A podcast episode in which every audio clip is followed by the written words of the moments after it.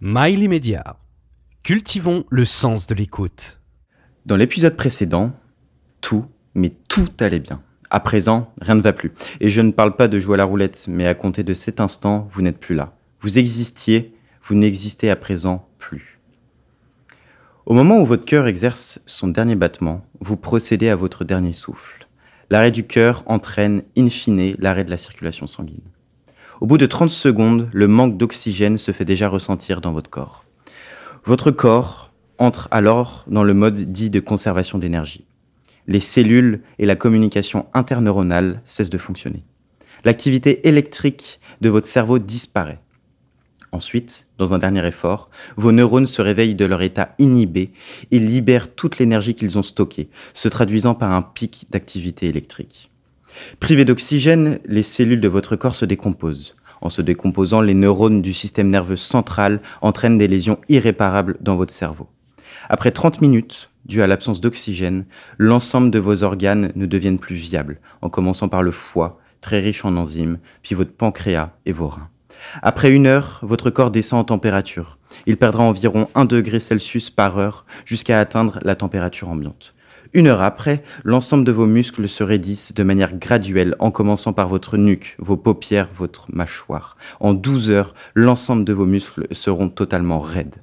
Après 12 heures, le sang est descendu dans votre corps par effet de gravité et colore la peau des parties les plus basses, d'une couleur bleue, pourpre. C'est ce qu'on appelle la lividité catavérique. Déshydratée, la peau se rétracte, donnant l'impression que les ongles poussent encore. Au bout de 36 heures, les bactéries vivant dans votre corps, et en particulier dans votre intestin, ne sont plus régulées par le système immunitaire.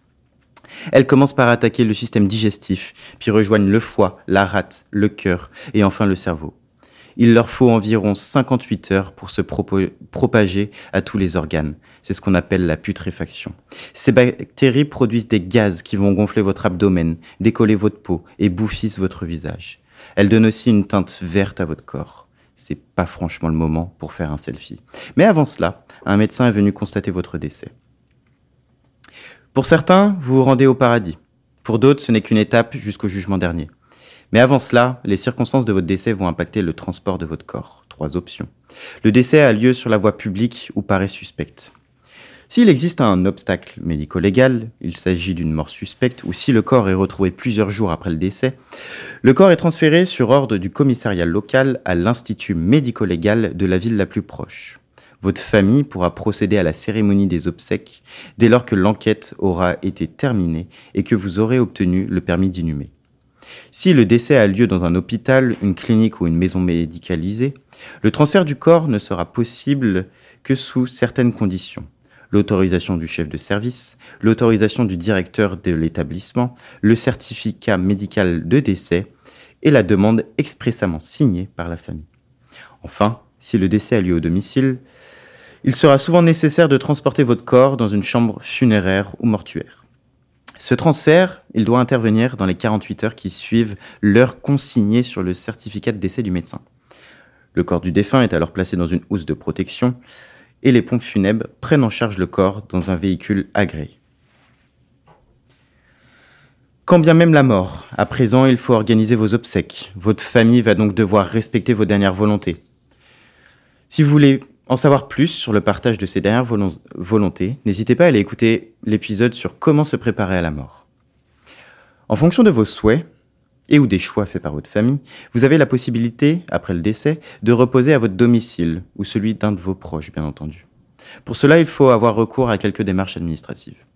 Sachez, toutefois, que votre famille peut elle-même réaliser la toilette mortuaire, telles que la toilette, l'habillage, le coiffage. Mais il est beaucoup plus fréquent de faire appel à un professionnel tel qu'une infirmière, une aide-soignante ou un personnel mandaté par l'opérateur funéraire. Si vous souhaitez en savoir plus sur les soins apportés aux défunts, je vous invite à écouter notre épisode avec Valérie Zivkovic, la thanatopracteur. À la suite de la toilette ou des soins pratiqués par un thanatopracteur, vous vous rendez en chambre funéraire ou chez vous. Tous vos proches viennent vous rendre visite, vous tenir la main, vous dire au revoir. Vous n'avez d'ailleurs jamais reçu autant de fleurs qu'à compter de cet instant. Vous êtes là, vous patientez paisiblement le jour de vos obsèques. Nous y sommes, le jour J, le jour de vos obsèques. En présence de vos proches, un agent funéraire procède à la mise en bière et scellera définitivement votre cercueil. Les scellés permettent de s'assurer que les cercueils n'ont pas été l'objet d'une ouverture après la mise en terre. Alors, s'ensuit l'un de vos derniers trajets en voiture. Vous êtes alors amené dans un corbillard ou vous êtes conduit à l'église ou au cimetière. Selon vos volontés ou les souhaits de la famille, la cérémonie civile peut se dérouler au cimetière ou au crématorium ou même dans une salle de cérémonie mise à disposition par l'entreprise de pompes funèbres. La cérémonie religieuse, quant à elle, applique les traditions selon la religion pratiquée par le défunt. Les funérailles observent leur propre rite et se déroulent dans le lieu de culte ou au cimetière. Les chrétiens ont pour coutume de se rendre à l'église avant d'aller au cimetière ou au crématorium. Les juifs, quant à eux, réalisent directement la cérémonie au sein du cimetière sans passer par la synagogue. En France, pour les musulmans, la cérémonie à la mosquée n'est pas obligatoire et reste majoritairement peu pratiquée. S'ensuit le moment de l'inhumation, de la mise en terre. Les prières diffèrent en fonction des religions, mais la peine et la tristesse restent la même. Mes proches, mes amis, ma famille sont présents. Les agents funéraires qui ont porté mon cercueil procèdent à la descente du cercueil dans le caveau. Comme un dernier au revoir, les chrétiens sont invités à lancer des roses sur le cercueil, tandis que le judaïsme préconise la sobriété. Non pas que ce soit interdit, mais il s'agit plus d'un usage. Il est préférable de donner de l'argent à la synagogue en la mémoire du défunt. Tandis que les musulmans ne doivent pas dépasser trois jours de deuil après la prière mortuaire. Victor Hugo disait de la mort, Tu n'es plus là où tu étais, mais tu es partout là où je suis. Dans l'épisode précédent, tout allait bien, mais maintenant vous n'êtes plus là. Vous existiez, mais vous n'existez à présent plus. Si cet épisode vous a plu, n'hésitez pas à le partager à vos amis ou à votre famille, car le sujet de la mort nous concerne tous.